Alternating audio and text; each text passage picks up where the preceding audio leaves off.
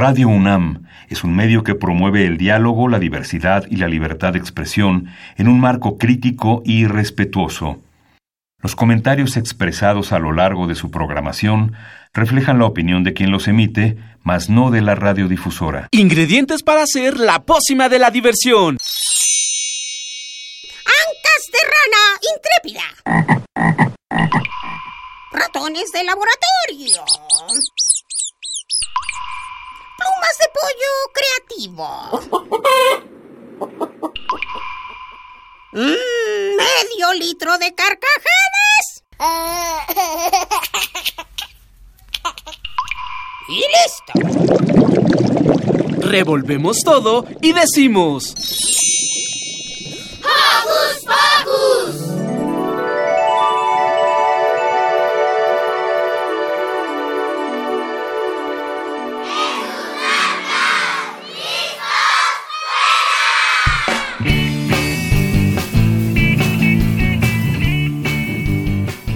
Hola amigos, soy Silvia y nuevamente los saludo con un sonoro beso.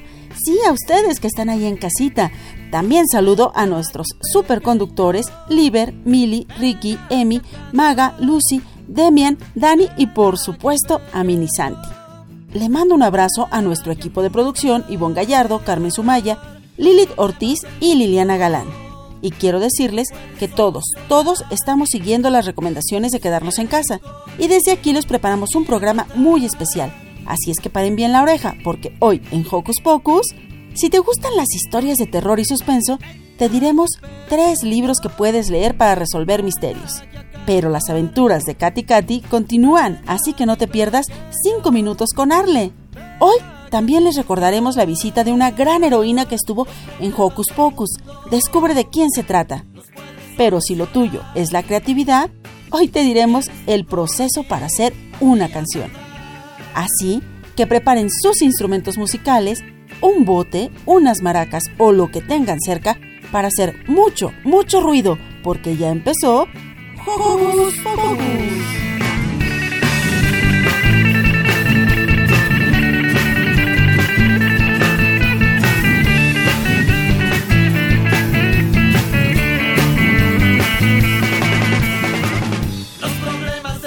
Queremos saber tu opinión. Síguenos en nuestras redes sociales. Puedes hacerlo desde tu compu, tableta o celular. Facebookea con nosotros ingresando a Hocus Pocus Unam y regálanos un like. Pero si lo tuyo son las frases cortas, encuéntranos en Twitter como arroba Hocus Pocus-Unam. Presiona el corazoncito y sé parte de nuestra comunidad. Si eres de los que se le troque, le troque la lengua, ah, ah, digo, de los que se le traba la lengua, así como yo, Escuchemos esta divertida rolita de Dúo Karma.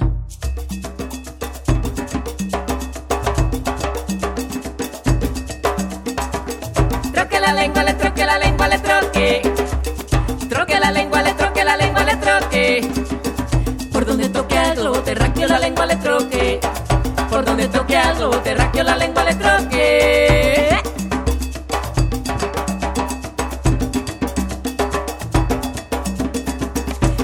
La lengua, le troque la lengua, le troque. Troque la lengua, le troque la lengua, le troque. Por donde toque al globo terráqueo la lengua le troque. Por donde toque al globo terráqueo la lengua le troque.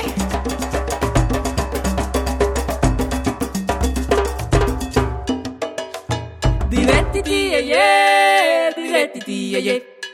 Direttiti, ye, direttiti, ye. Kama tu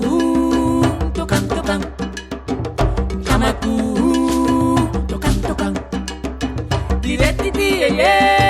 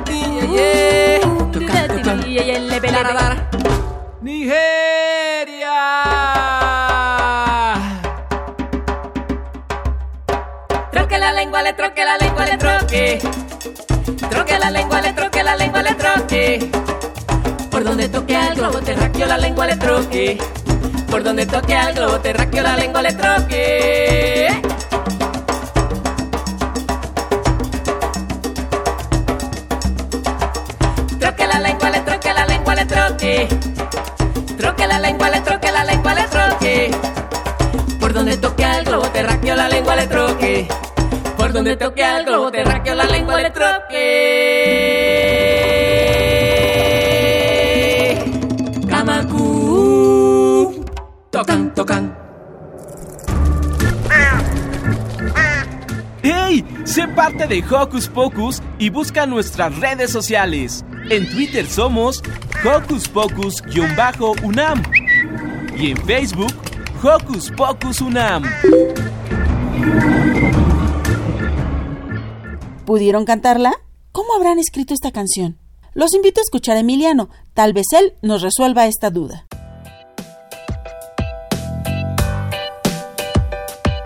Hola amigos de Hocus Pocus, seguro tienen una canción que les encanta y cantan y cantan y cantan sin parar, pero ¿alguna vez se han preguntado cómo se hace una canción? Bueno, pues yo soy Diego Emiliano y les contaré cómo hacerlo. Estoy aquí en mi casa con mi papá Alonso Borja. Él es músico, compositor y cantante. Bienvenido a Hocus Pocus. Hola mi querido Diego Emiliano, muchas gracias. Hola amigos de Hocus Pocus. Tengo preguntas para ti sobre cómo hacer una canción. ¿Cuáles son los pasos para hacer una canción? Bueno, yo te diría que cada persona que compone una canción a veces utiliza diferentes maneras. No existe una sola fórmula o una receta para hacer una canción. Yo te voy a compartir una de las formas que yo tengo para hacer una canción. ¿Listo? Sí. Bueno, una canción debe de llevar música y letra. Yo a veces me pongo a escribir una letra eh, que puede ser como un poema y después empiezo en mi cabeza a tararear alguna melodía y ya después trato de ir acomodando esas palabras y busco un ritmo, un ritmo que, que vaya de acuerdo a la letra de la canción. Por último, lo hago en algún instrumento que puede ser la guitarra o puede ser otros instrumentos como la jarana o el piano y pues la voy, la voy empezando a, a, a sacar poco a poco hasta que pues va saliendo la canción. ¿Y cuál fue tu primera composición? Mi primera composición fue pues fue solo instrumental, no tenía letra. Era una composición de solo solo música. ¿Cuántos años tiene de que hiciste esa composición? Uy, pues esa composición la hice más o menos hace 20 años. ¿Y a qué edad te empezaste con la guitarra? Tenía yo 8 años cuando empecé a tocar, a estudiar más bien, guitarra clásica. Bueno, pues gracias por darnos un poco de tu tiempo y espero que te hayas divertido conmigo en esta cápsula. Muchas gracias a ti y espero que todos los pequeñines les haya gustado y tengan interés por hacer canciones. Bueno amigos de Hocus Pocus, esto fue todo por hoy. Yo soy Diego Emiliano y nos veremos la próxima. ¡Chaito!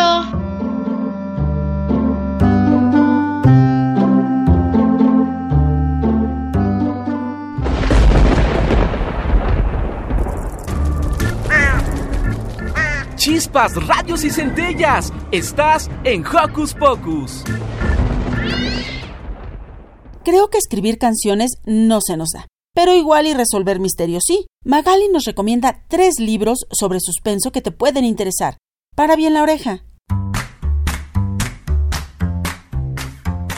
Hola amigos de Hocus Pocus, yo soy Magali y hoy les traigo tres recomendaciones de libro que a mí me gustan mucho. El género literario de estos libros es terror y misterio, que eso a mí me gusta mucho. El primer libro que les voy a recomendar es El tren equivocado, de Jeremy DeQuitt. Trata de un niño que va en el tren equivocado y baja en la siguiente parada.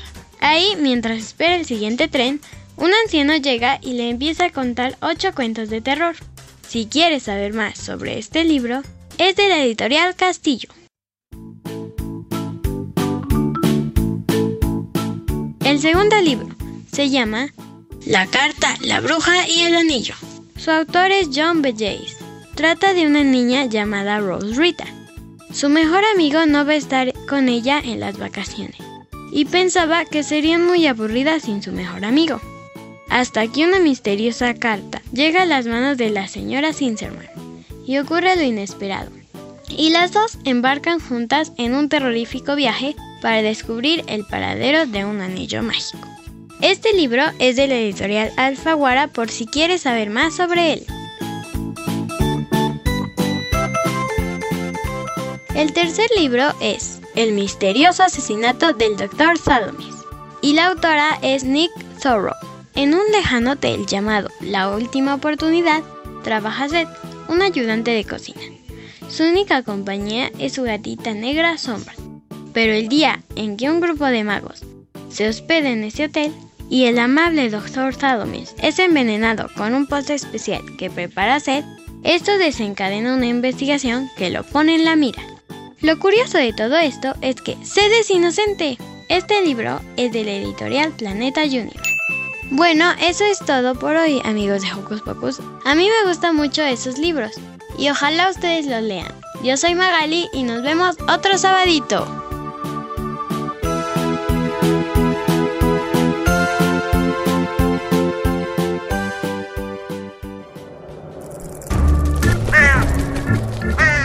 ¡Hey! Si te gusta navegar por las redes sociales, síguenos en Facebook y danos un like. Encuéntranos como Hocus Pocus Unam. Creo que tengo un poco de miedo. Uh, uh, uh, uh. ¿Qué hay ahí que no puedo verlo? Uh, uh, uh, uh. Me escondo como un avestruz. Ah, ah, ah, ah. Voy a prender la luz. Pero no encuentro nada, nada, nada, ni en el closet, ni bajo la cama. Y todo está como lo había dejado. ¿Será que todo lo he imaginado? Pero creo que tengo un poco de miedo. Uh, uh, uh, uh. ¿Qué hay ahí que no puedo verlo? Ya casi me había dormido. Ah, ah. Un ruido.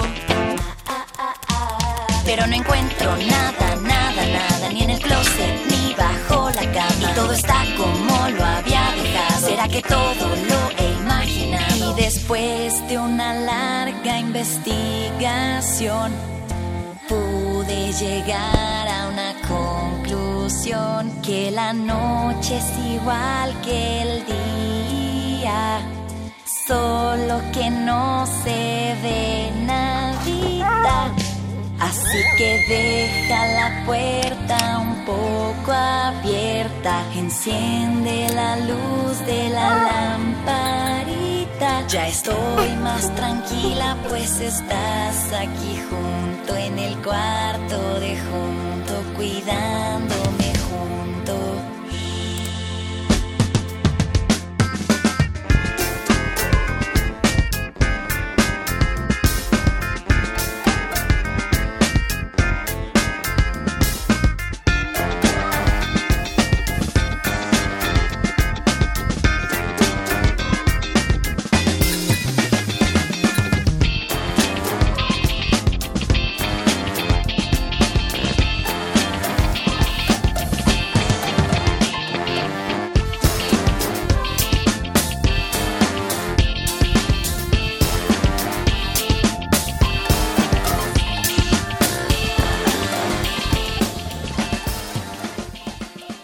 Acabamos de escuchar Un poco de miedo, de 11 niñas y niños. Y como lo prometido es deuda, es momento de descubrir a nuestra heroína del día. Uy, perdón, es que se hace la señora interesante. ¿Sabes tú para qué son los camiones? ¿Sabes tú por qué hay estrellas y constelaciones? Eso no lo sé, solo sé que es muy interesante.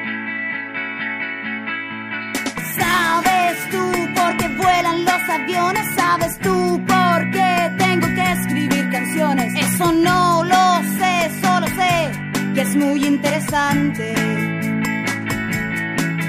Las estrellas sirven para verlas brillar, los camiones, los aviones para verlos pasar, las canciones son para decir que todo es interesante, todo es muy interesante.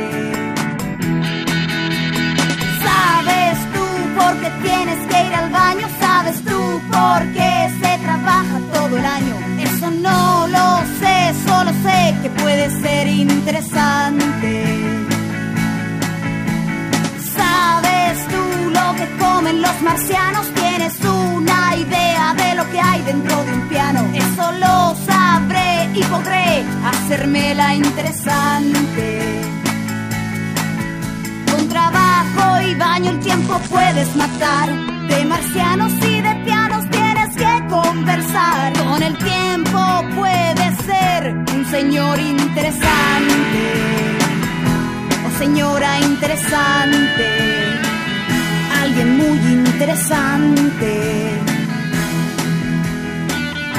Pero si un día me aburro y pierdo todo interés, si no me hago más preguntas, abandonando el saber, también será interesante, un asunto interesante, porque soy interesante, la señora interesante, la señora interesante, la señora interesante.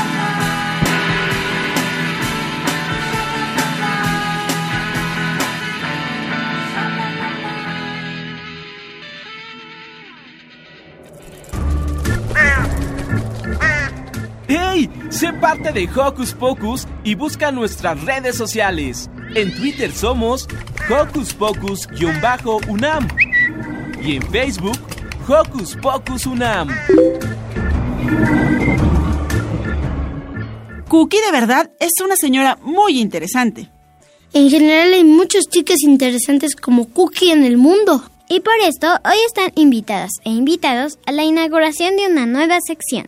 Una sección que nos recuerda que las chicas de carne y hueso también tenemos superpoderes. ¿Están listos? ¡Comencemos! Aquí viene, justo a tiempo. Sus superpoderes son reales. ¿Salvará al mundo sin un antifaz?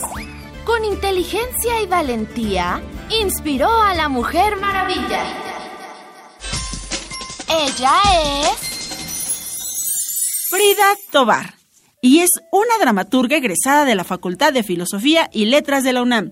Bienvenida. Te tenemos muchas preguntas, pero la primera es, ¿cuál es tu superpoder? Mm, es una buena pregunta. Yo considero que mi superpoder es escribir historias para niños y para adultos también. Eh, crear mundos imaginarios, bueno, que pueden partir desde mi cabeza o de la cabeza de cualquiera de, de alguno de nosotros y que ayuden a la gente a, a encontrar encontrar eh, soluciones a sus problemas cuando entran al teatro, porque yo escribo obras de teatro, entonces pues lo que me gusta de este superpoder es que la gente cuando lee lo que escribo o cuando ve lo que escribo en una obra de teatro puede sentir que se cura de alguna manera. ¡Ay, qué bonito! Ok, bueno, este, ¿qué hace una dramaturga? Pues una dramaturga lo que hace es escribir obras de teatro. Escribe, mmm, bueno, escribo obras de teatro pues para niños o para grandes, pero también eh, de distintos géneros. Puedo escribir obras de terror, obras de comedia, eh, tragedias mmm, y de, de, varios temas también. ¿Y cu cuando ya escribiste el guion, sigues participando en la obra? Sí, bueno, no pasa mucho porque ahorita los dramaturgos y las dramaturgas son vistos como como un miembro del equipo que solo escribe y después este como que se aparta pero últimamente ha habido como un apogeo en el que los dramaturgos y las dramaturgas también pueden dirigir las obras de teatro o pueden actuar también. Eh, por ejemplo, hay unas cosas que se llaman monólogos, que eh, son que la persona que lo escribe muchas veces también lo actúa y dirige su propia obra. Entonces, yo no soy actriz, pero tomé dirección, entonces también he dirigido algunas obras de teatro y ahorita, bueno, tuve una obra de teatro hace poco de unas tortugas que emigran. Entonces, en esa obra, por ejemplo, todo el concepto de esa obra era tener que caminar. No era, porque tú, por ejemplo, Maga, te imaginas cuando vas a una obra de teatro que te vas a, sentar una hora, ¿no? claro, así bien cómoda en la butaca. Sí, pero en esta obra, por ejemplo, era tener que ir caminando con, junto con los actores bueno, y con las actrices. Entonces, justamente lo que yo hacía en esta obra era guiar a, los actores y a las actrices, ponerles este sus ítems de la escenografía. ¿Sus qué? Sus ítems, son como... Eh, como artículos, accesorios de teatro, como por ejemplo, si en el vestuario yo eh, soy un ave y tengo que ponerme unas plumas para que se entienda que soy un ave, entonces yo iba mientras no veía al público y yo les ponía las plumitas a, los a las actrices o acomodaba unos teatrinos o que son teatrinos? luces. Los teatrinos son como un teatrito chiquito eh, puede ser en una, puede, pueden existir en una caja de cartón, por ejemplo. Ajá. Tú puedes hacer tu propio teatrino, de hecho, con una caja de cartón, le haces un agujero y te pones del otro lado y le haces un show con títeres o con tus dedos a alguien. Entonces los teatrinos pueden ser de cartón o de madera, pueden tener formas distintas como en, e, esa obra, como empezaba, era de tortugas y empezaba la obra, era un huevo. Entonces e, era un teatrino en forma de un huevo que se abría y de ahí salían las tortuguitas. Entonces, pues lo que yo hacía era justo prender la lucecita del huevo o cosas así, cosas, o sea, y además era muy muy divertido porque yo, o sea, la gente, el público no sabía que yo había escrito la obra. Y yo pues estaba viendo las reacciones de las personas y estaba ahí como un ninja escondida. Bueno, este, ¿cómo se te ocurren las ideas para escribir?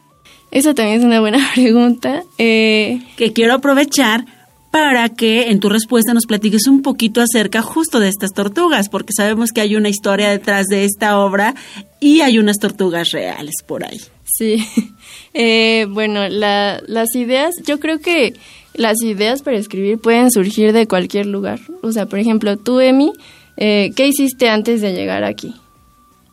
Mm, desperté, me cambié y bajé a desayunar. Y, por ejemplo, eh, yo tomaría de esa cotidianidad que te despertaste, ¿no? Entonces, yo quiero hacer un cuento de cómo te despiertas. Entonces, por ejemplo, yo cuando me desperté, eh, abrí un ojo y después abrí el otro y luego bajé un pie y luego el otro. Entonces, puede ser que todo el, toda la obra o todo el cuento se trate de cómo despertó Emiliano o de, de qué desayunó Emiliano. O sea, puedes hacer de un tema muy pequeño una obra completa, eh, puede, puedes hacer incluso una obra de tu desayuno, ¿no? O sea, de el huevo es un personaje, la leche es un personaje, o sea, puedes sacar ideas de cualquier lugar. Bueno, pero eso, para eso hay que tener un talento como esta mujer que tenemos aquí.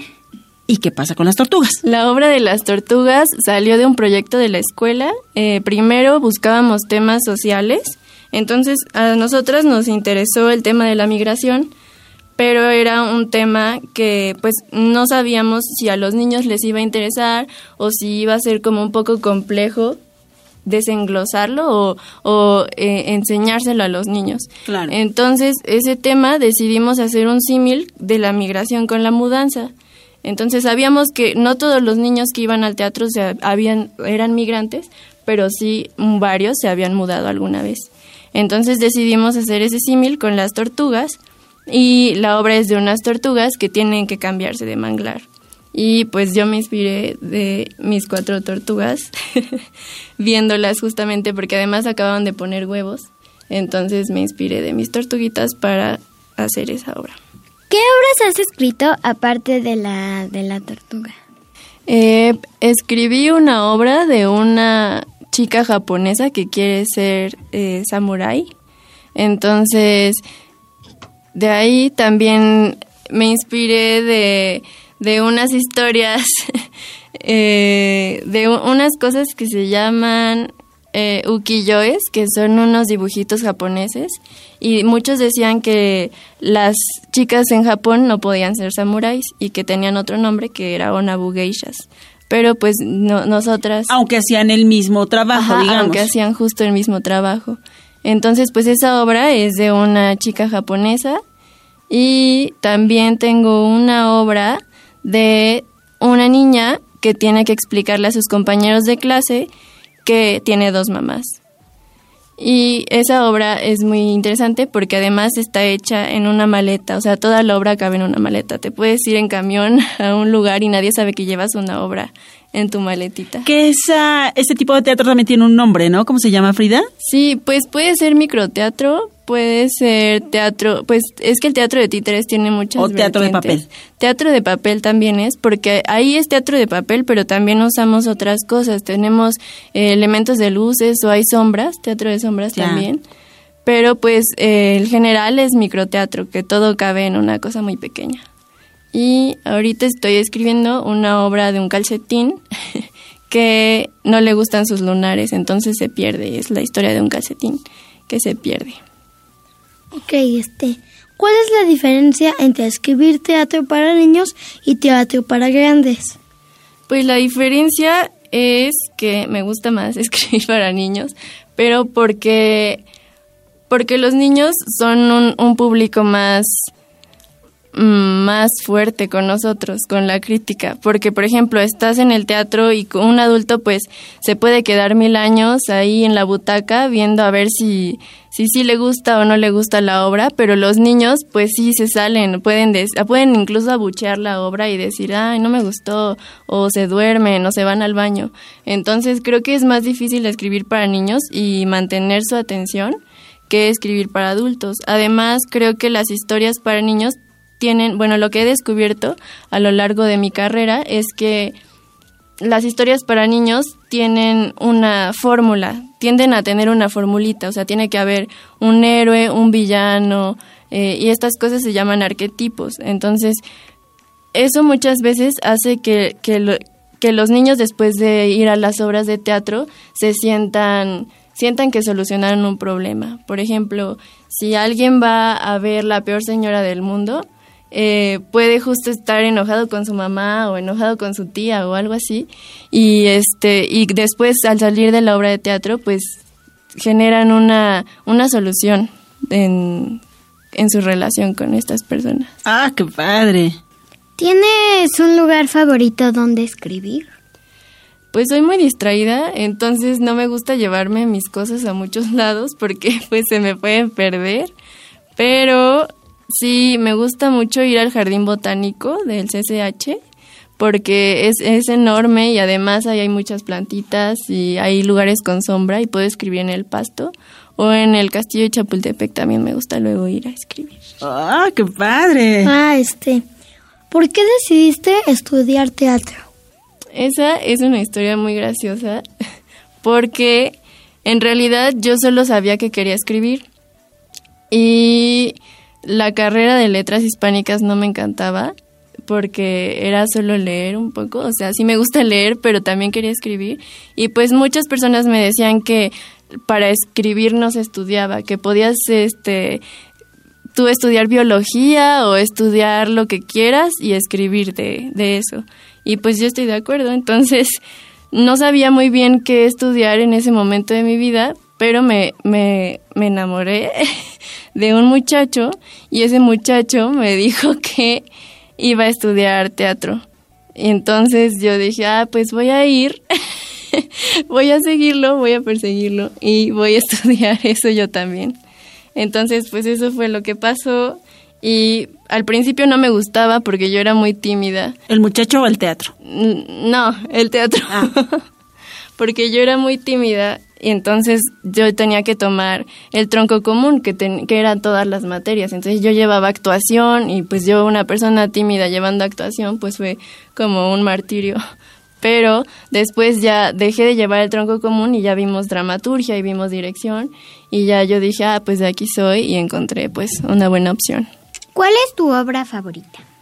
Mi obra favorita se llama Baby Boom en el Paraíso y es de una dramaturga que se llama Ana Istaru. Esa obra es un monólogo que, como les estaba contando, solo es una actriz hablando de hablando ella sola, ella misma se dirige muchas veces y es una actriz hablando de su embarazo, toda la obra. Y mi obra favorita para niños es una obra que se llama Pato, Muerte y Tulipán, que es sobre la muerte de un patito, pero la muerte se hace amiga del pato y le enseña a los niños, aborda la muerte de una manera muy linda. Oh, qué tierno este. ¿Quién es tu dramaturga favorita? Mi dramaturga favorita justo es la que escribió Baby Boom en el Paraíso y se llama Ana Istaru. ¿Y hay una receta para escribir una obra de teatro? Mm, no estoy segura de que sea una receta, pero si fuera una receta de cocina, creo que podría ser como 200 mil kilogramos de observación. Mucho. Sí, o sea, tener que estar observando todo el tiempo tu alrededor. Eh, quizá hay muchos escritores y escritoras que que luego les dicen que son muy callados o muy reservados, pero es en realidad porque pues estamos observando de dónde podemos sacar ideas o estamos observando a la gente. Entonces creo que observar a la gente y tomar ideas de donde puedas, de donde quieras, es una es la única receta. Y ponerse a escribir porque también este luego estás ahí pensando que tienes miles de ideas pero nunca escribes o nunca te pones a escribir. Entonces también tener como esa chispita y decir ya me voy a poner a escribir lo que sea aunque sea de un calcetín aunque sea una tortuga me voy a poner a escribir y yo creo que esa es la receta. Ok, este, ¿qué es lo más difícil de escribir una, una obra de, de teatro?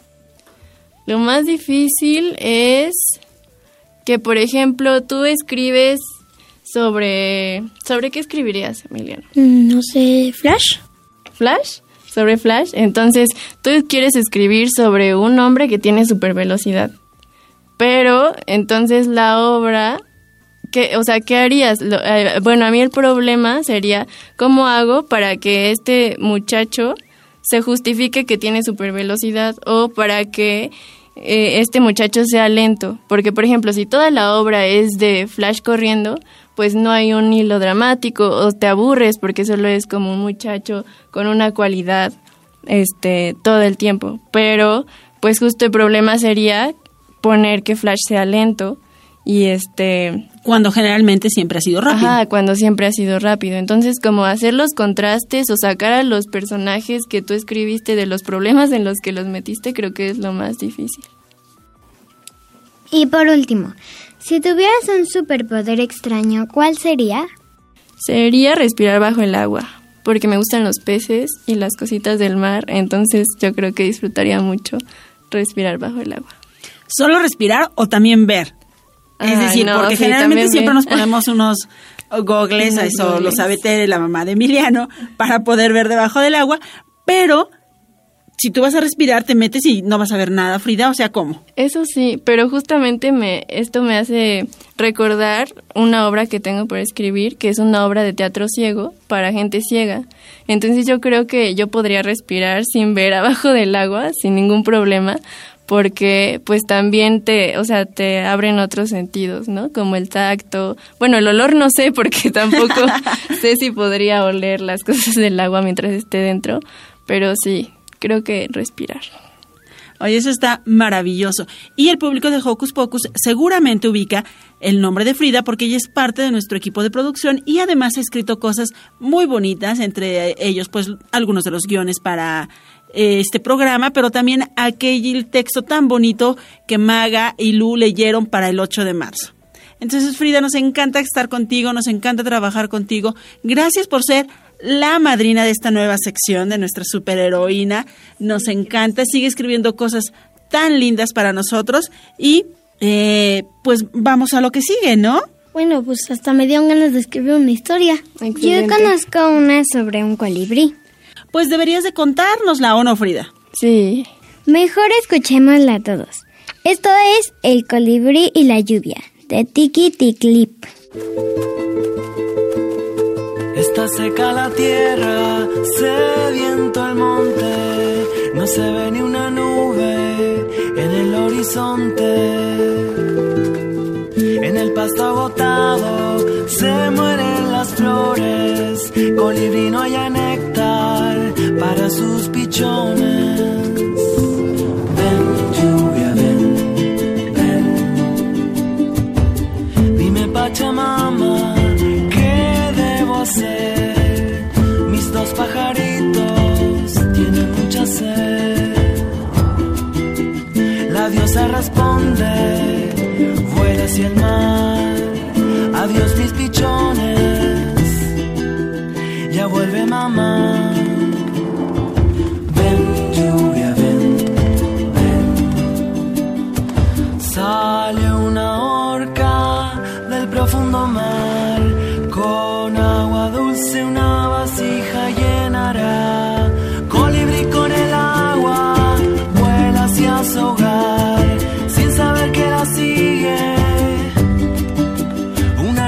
Una nube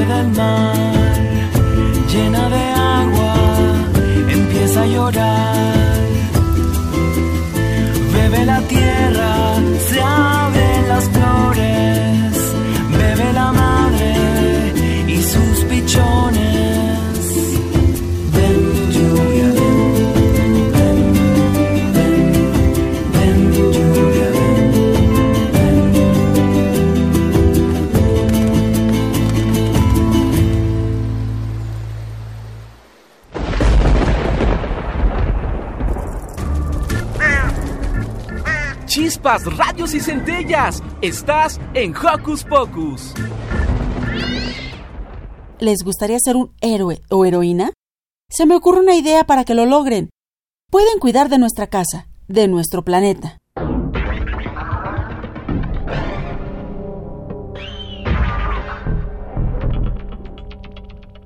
ardor de ojos, mal olor, dolor de cabeza. Una fábrica saca humo. Guácala. Podan árboles, pero para que se vean bien los anuncios panorámicos. Ah, y todos ensuciamos en lugar de ayudar y limpiar.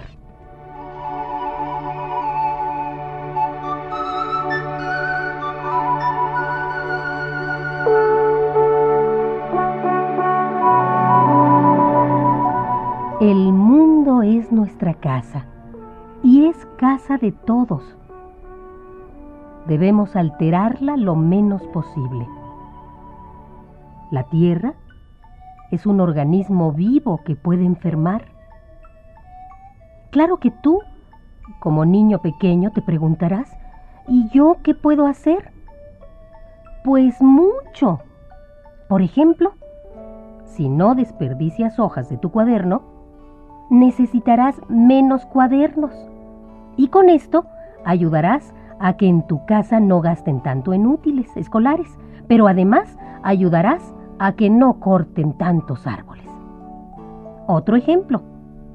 Cuando comas, sírvete solo lo que te vayas a comer. No desperdicies. Tu mamá gastará menos y comerá más gente con la misma comida.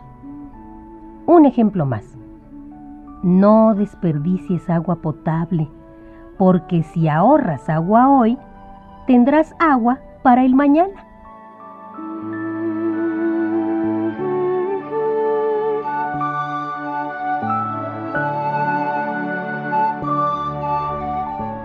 ¿Ves cómo tu ayuda, aunque chiquita, es importante?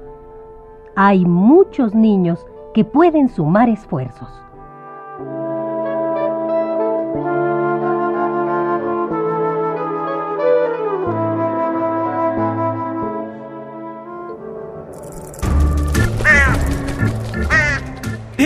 Sé parte de Hocus Pocus y busca nuestras redes sociales. En Twitter somos Hocus Pocus-UNAM y en Facebook Hocus Pocus UNAM.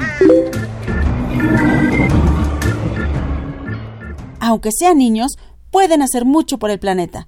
Son fuertes y valientes, como Katy Katy. Escuchemos en qué nuevo lío se ha metido.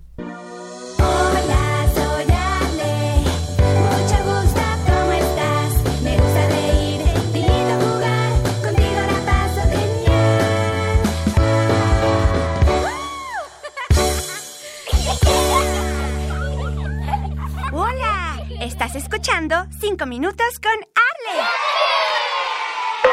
Hola, ¿cómo están todos el día de hoy? Yo soy Arle y me encanta saludarlos en esta mañana. Hola a todos, yo soy Sendo Amor y también me encanta saludarlos. Nunca se sabe qué nos puede sorprender en un día como este. Exactamente, Sendo Amor. Nunca se sabe qué nos puede sorprender en un lindo día. Tal vez puede ser una fiesta, crear algo en casa o encontrar un ave, como le pasó a Katy Katy. Ay, a mí las mañanas me da mucho sueño, pero me gusta escuchar las aventuras de Katy Katy. Cuéntanos, Arle, ¿qué pasó con el ave que encontró Katy Katy? ¿Dónde la encontró? ¿Cómo era? Era una hermosa ave azul que entró por la ventana de Katy Katy, pero estaba herida y... mm, mejor les cuento la historia.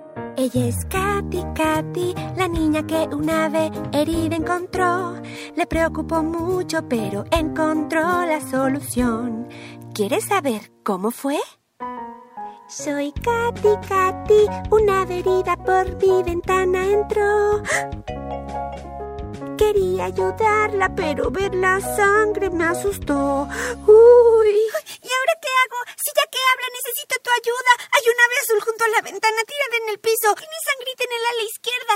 ¿O derecha? Bueno, no sé, pero está lastimada. Oh, oh, creo que esta es una misión para la doctora Katy y su asistente, la famosísima silla que habla. Tienes razón, Silla que habla. Doctora Katy al rescate. Oh, oh. Voy por esa hermosa ave herida. Pero Katy, esa herida es mucho más grave de lo que pensé. Creo que en esta ocasión necesitaremos ayuda de un adulto. ¡Mamá! ¿Qué pasa, mi amor? ¿Estás bien? Yo estoy bien, mamá, pero esta hermosísima ave no lo está y quisiera ayudarla, pero no sé cómo hacerlo. La encontré cerca de la ventana y luego, cuando vi que... Tranquila, Katy, tranquila. Respira profundo. Para ayudar a otros, primero hay que tranquilizarnos nosotros mismos. Tráeme el botiquín, hija. Sí, mami. Muy bien. Vamos a desinfectar la herida. Va a arder, ¿eh? Se movió, mamá. Movió solita. ¿Le duele mucho? Seguro que le dolió, Katy, pero es normal.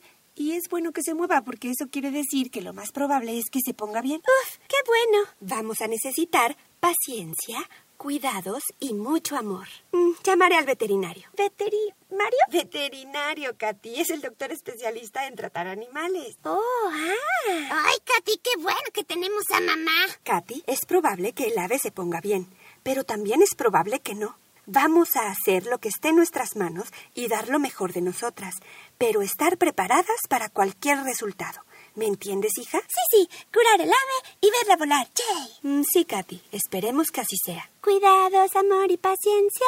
Eso es lo que hay que tener. Oh, sí. Cuando alguien que tú quieres se lastima o se enferma, lo cuidas y se pone bien. Eh, Katy, Katy Katy, eh, creo que tu mami dijo que en ocasiones, aunque cuides mucho a alguien, no siempre obtienes el resultado que quieres. Ah, sí, ya sé. Sana, sana, colita de rana.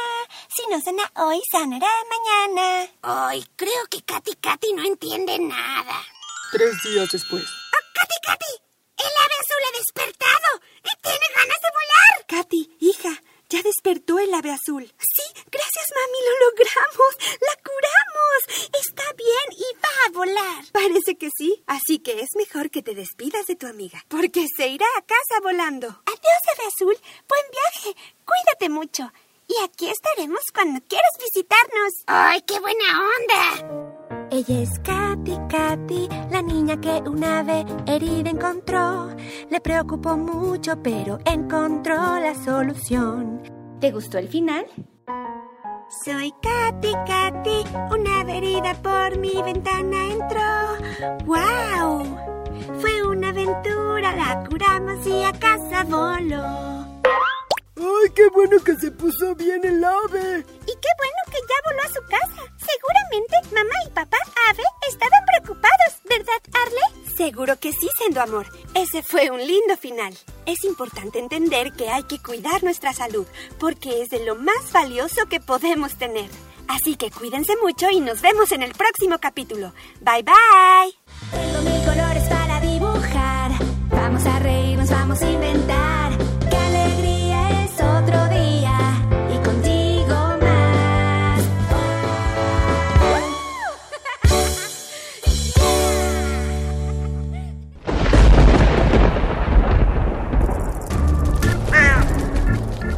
Chispas, radios y centellas. Estás en Hocus Pocus. ¿Qué le doy, patrón? ¿Qué va a llevar? ¿Qué quería?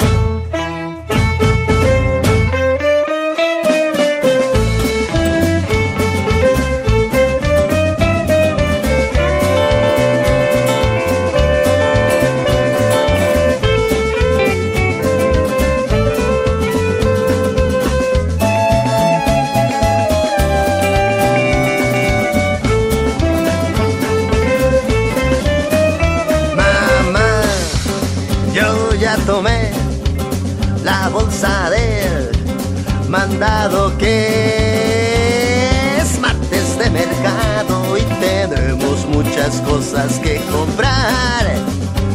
Uh, uh, yeah, se me queman ya las habas, mi piñata, ya quiero llenar. De verduras, los tomates para salsa, una lechuga orejona, una cebolla morada. Se me antoja un agua fresca con fruta de temporada, de naranjas y toronjas, tunas, pillas y guayabas. Plátanos para los changos, cacahuates para ardillas. Quiero mi cara chorreada con el jugo de una sandía.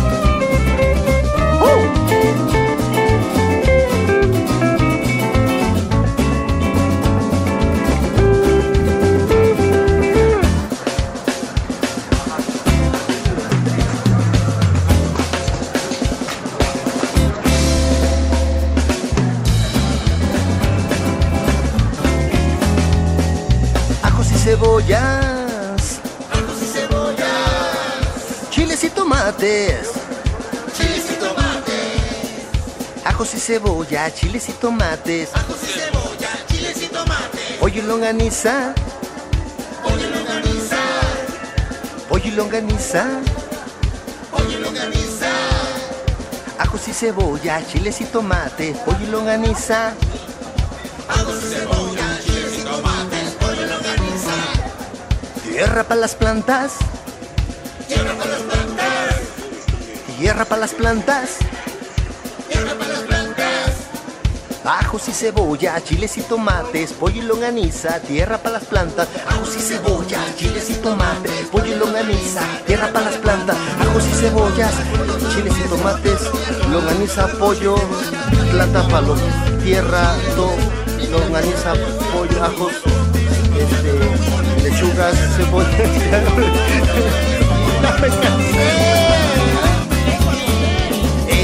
Puesto de Don Sebas los muslos siempre están frescos y enfrente hay una vitrina con carne de res y puerco.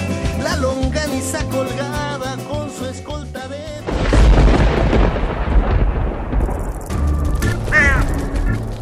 Chispas, rayos y centellas. Estás en Hocus Pocus.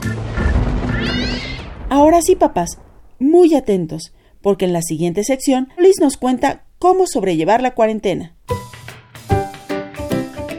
Sana, sana.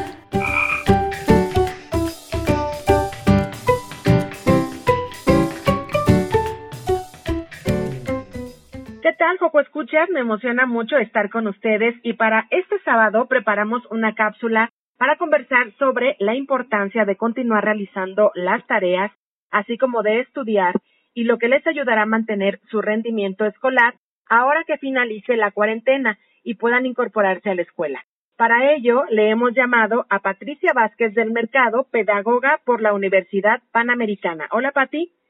Hola, Liz. Muy buenos días a todos. Gracias por estar con nosotros y quiero preguntarte, en este periodo en el que los Joco Escuchas han pasado ya varias semanas en casa, ¿por qué es importante que mantengan una rutina o técnicas de estudio que les ayuden a realizar sus tareas? Bueno, pues creo que me parece súper importante, Liz, que claramente hemos estado en unos días muy complicados y siempre es muy importante que tengamos rutinas, como tú bien las llamas, ¿no? Para que no perdamos la, la disciplina con la que hemos venido trabajando durante todo el ciclo escolar. Entonces, eso tiene mucho que ver con habilidades de atención, de concentración, por supuesto de disciplina, por supuesto de higiene personal y, de, y de salud, ¿no? Mantener estas, a lo mejor, horarios en los que normalmente desayunamos, comemos, tenemos un, un refrigerio a media mañana o un lunch como se conocería en la escuela.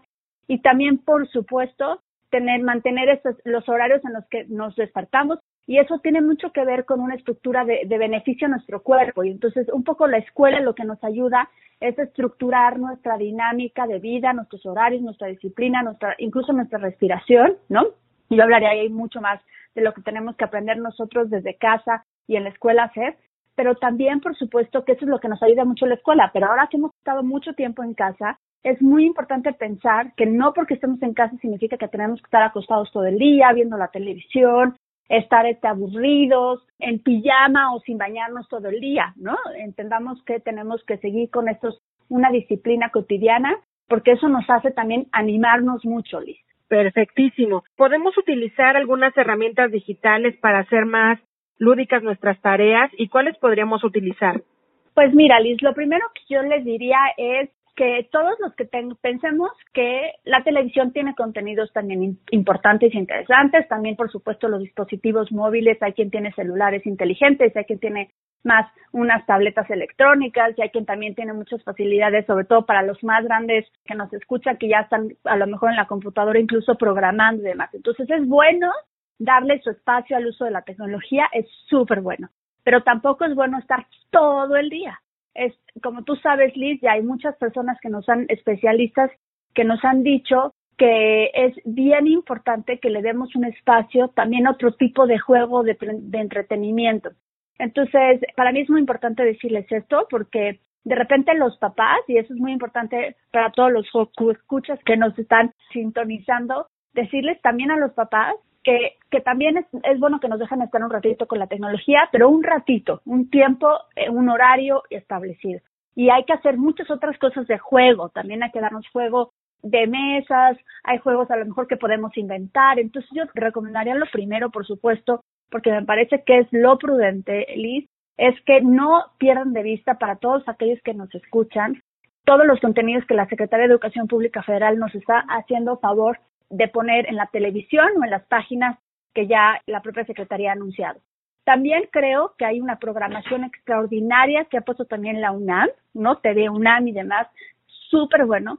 Y también en cuestiones de páginas de Internet, hay, tenemos un número inmenso de páginas que yo a lo mejor lo que te diría es te paso, Liz, a lo mejor algunas recomendaciones de cosas que hemos encontrado en español, porque también hay mucho contenido en inglés, pero os voy a poner un caso. Pequeñas aventureras, sobre todo pensando en las habilidades científicas que queremos desarrollar para las mujeres, que nos interesa muchísimo que las mujeres también entiendan que se vale que sean súper científicas y queremos promover esa idea.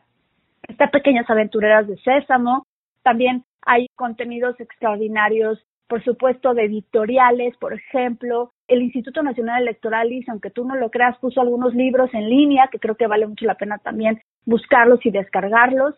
Hay estos editoriales muy conocidas, pero de también en español, y digo, y además sobre todo en, el idioma español, pero a lo mejor de otras regiones como España, que es Calandraca, que tiene narraciones de cuentos extraordinarias. También, por supuesto, tenemos una editorial, La con Queso, muy linda, que tiene ahora, está, está invitando a, a productores, actrices, a, narrar cuentos en línea. Entonces, yo te diría, Liz, que en resumidas cuentas podemos encontrar ese tipo de, de actividades en línea que son de narraciones de cuentos, otra parte muy importante que tiene que ver con habilidades científicas, habilidades matemáticas y muchas páginas en Internet que podemos encontrar con mucho valor. Y también podemos buscar otro tipo de, actividades que tienen que ver con programación, ¿no? Ese tipo de, eh, de habilidades que ahora queremos mucho pensar en nuestros, en nuestros escuchas que empiecen a desarrollar. Perfectísimo. Si los Joco Escuchas precisamente quisieran saber más sobre todo lo que pueden encontrar en las redes o los papás, ¿dónde te podemos localizar, Pati? Bueno, pues lo más fácil es que me busquen en Twitter y así también invitamos a los tus papás aprendan a buscar información en esta red social que de repente nos manda mucha información por todos lados del mundo. Entonces mi cuenta es Pat Vaser, la voy a deletrar, P-A-T-V-A-Z-H-E-R, Pat Vaser y ahí me encuentran y yo contesto siempre mis mensajes, Liz, y estaría encantada de ponerme en contacto con muchos foco escuchas para ver qué tanto tienen y qué tantas dudas tienen y qué tanto les podemos ayudar. Perfecto, Pati, pues muchísimas gracias por la entrevista. Yo soy Liz, les envío un fuerte abrazo sonoro con todo mi cariño y nos escuchamos en la siguiente cápsula. Sana, sana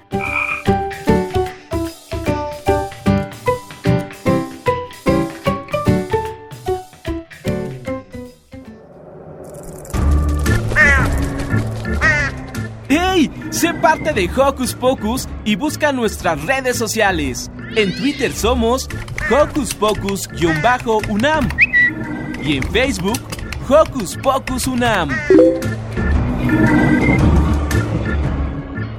Estamos llegando al final de este programa. Recuerden que pueden seguirnos en nuestras redes sociales. Platíquenos cómo se sienten, qué hacen en casa y de qué les gustaría que les habláramos. Yo soy Silvia y me despido de ustedes con un apapacho y un beso sonoro. Nos escuchamos el próximo sabadito. Radio UNAM presentó el espacio donde las niñas y los niños usan la magia de su imaginación.